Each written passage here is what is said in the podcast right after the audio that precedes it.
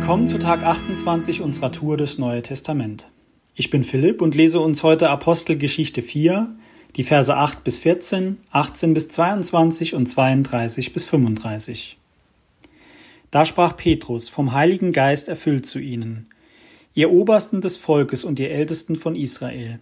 Wenn wir heute wegen der Wohltat an einem kranken Menschen verhört werden, durch wen er geheilt worden ist, so sei euch und dem ganzen Volk Israel bekannt gemacht, dass durch den Namen Jesu Christi des Nazareners, den ihr gekreuzigt habt, den Gott auferweckt hat aus den Toten, dass dieser durch ihn gesund vor euch steht. Das ist der Stein, der von euch, den Bauleuten, verworfen wurde, der zum Eckstein geworden ist. Und es ist in keinem anderen das Heil, denn es ist kein anderer Name unter dem Himmel den Menschen gegeben, in dem wir gerettet werden sollen. Als sie aber die Freimütigkeit von Petrus und Johannes sahen und erfuhren, dass sie ungelehrte Leute und Laien seien, verwunderten sie sich und sie erkannten, dass sie mit Jesus gewesen waren. Da sie aber den Menschen bei ihnen stehen sahen, der geheilt worden war, konnten sie nichts dagegen sagen. Vers 18. Und sie ließen sie rufen und geboten ihnen, überhaupt nicht mehr in dem Namen Jesus zu reden noch zu lehren. Aber Petrus und Johannes antworteten ihnen und sprachen, Entscheidet ihr selbst, ob es vor Gott recht ist, euch mehr zu gehorchen als Gott. Denn es ist uns unmöglich, nicht von dem zu reden, was wir gesehen und gehört haben. Sie aber drohten ihnen noch weiter und ließen sie frei, weil sie wegen des Volkes keinen Weg fanden, sie zu bestrafen. Denn alle priesen Gott über dem, was geschehen war. Der Mensch, an dem dieses Zeichen der Heilung geschehen war, war nämlich über 40 Jahre alt. Vers 32.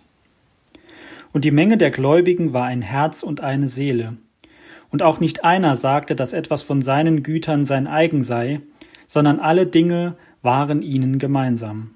Und mit großer Kraft legten die Apostel Zeugnis ab von der Auferstehung des Herrn Jesus, und große Gnade war auf ihnen allen. Es litt auch niemand unter ihnen Mangel, denn welche Besitzer von Äckern oder Häusern waren, verkauften sie und brachten den Erlös des Verkauften und legten ihn den Aposteln zu Füßen, und man teilte jedem aus, so wie jemand bedürftig war. Ich habe manchmal Textpassagen in der Bibel, wenn ich sie lese, dann habe ich nach dem ersten Mal irgendwie den Anschluss nicht gefunden. Und dann lese ich diese Textpassage nochmal. Und dann habe ich den Anschluss vielleicht gefunden vielleicht aber auch nicht. Mit Apostelgeschichte 4 ging mir das ehrlich gesagt nicht so. Apostelgeschichte 4 habe ich in der Vorbereitung auf diesen Podcast mir angeschaut und wusste gar nicht so recht, welche von diesen vielen Stellen, die ich hier eigentlich erwähnenswert finde, ich rausgreifen soll. Ich habe die drei Stellen, die wir jetzt gelesen haben, deswegen gewählt, weil sie uns etwas über den Heiligen Geist erklären. In dieser Passage ab Vers 8 bis Vers 14 wird uns deutlich, dass der Heilige Geist in uns Erkenntnis wirkt. Diese Erkenntnis, die Petrus und Johannes hatten, war, dass sie zielsicher und klar sagen konnten, durch wen dieser Lahme, von dem wir in Apostelgeschichte 3 gelesen haben, geheilt wurde. Die Erkenntnis war, dass es nur Jesus gewesen sein konnte. Jesus war derjenige, der dafür gesorgt hat, dass der Lahme gesund wurde und dass er aufrecht vor ihnen stehen konnte. Wenn du in deinem Alltag Situationen hast, wo du klar bekennst, dass Jesus derjenige ist, der dafür sorgt, dass dein Leben gelingt, dann wird das andere verblüffen, so wie es hier den Hohen Rat verblüfft hat.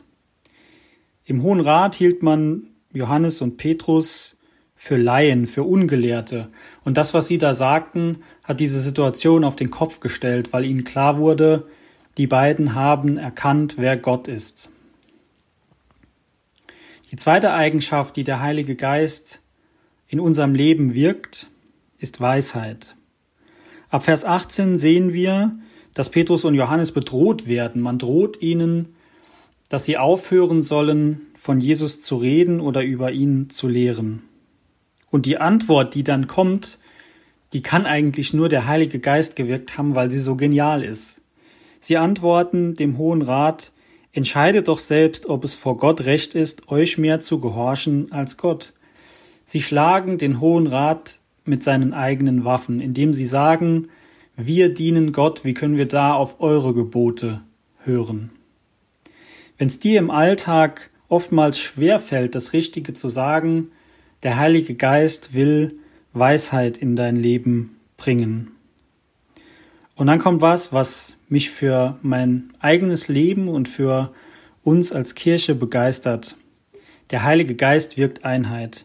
Die Menge der Gläubigen war ein Herz und eine Seele. Sie haben alles geteilt, was sie hatten. Keiner hatte mehr Mangel.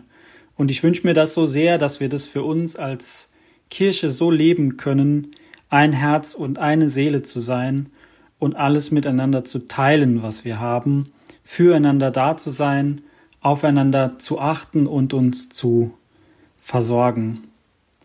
Ich will dich herausfordern, diese Dinge, die wir hier über den Heiligen Geist sehen, wie er wirkt und was das mit dem Leben von Menschen macht, das ganz konkret für dein eigenes Leben in Anspruch zu nehmen, den Heiligen Geist zu bitten, dass er in deinem Leben mit Erkenntnis, mit Weisheit und auch mit Einheit Einzug hält und damit deinen Alltag neu macht. Und das wird dafür sorgen, dass andere auf den Heiligen Geist in deinem Leben aufmerksam werden. Jetzt geh und lebe, was Gott dir gegeben hat. Er segne dich.